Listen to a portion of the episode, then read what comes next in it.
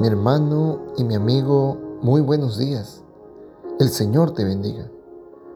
Comparto contigo el versículo 11 del capítulo 33 de Ezequiel que corresponde para hoy. Diles, vivo yo, dice Jehová el Señor, que no quiero la muerte del impío, sino que se vuelve el impío de su camino y que viva. Volveos, volveos de vuestros malos caminos ¿Por qué habéis de morir, casa de Israel?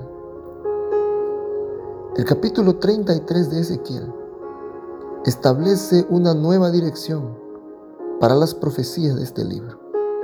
Hasta aquí, el profeta ha pronunciado juicio por los pecados de Judá. Eso está desde el capítulo 1 hasta el capítulo 24.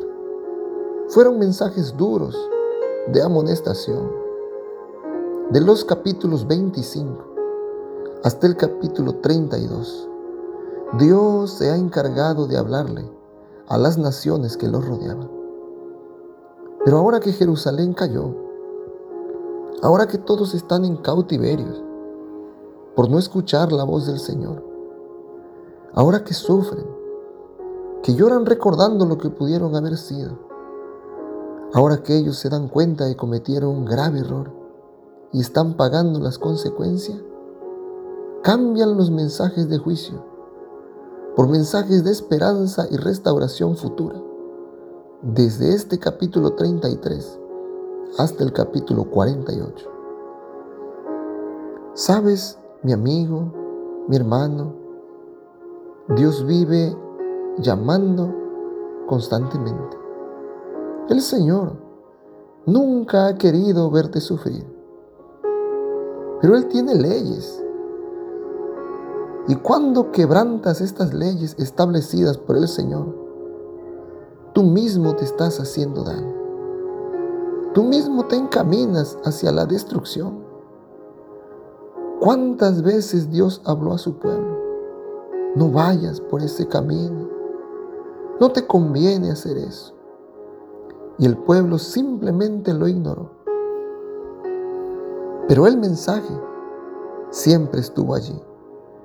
Los mensajeros fueron enviados. Los consejos fueron dadas. Las advertencias fueron pronunciadas.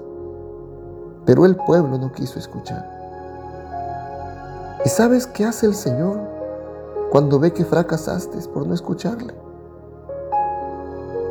Cuando ve que estás cosechando los resultados de tu propia decisión, te mira y te envía un mensaje de esperanza. Volveos, volveos. Solo tienes que regresar. Ese es el llamado del Señor. Dios tiene planes maravillosos para ti. Él no se cansa de buscarte. No importa cuán lejos te has ido, Dios te seguirá llamando, porque Él quiere cumplir en ti todo aquello que te ha prometido.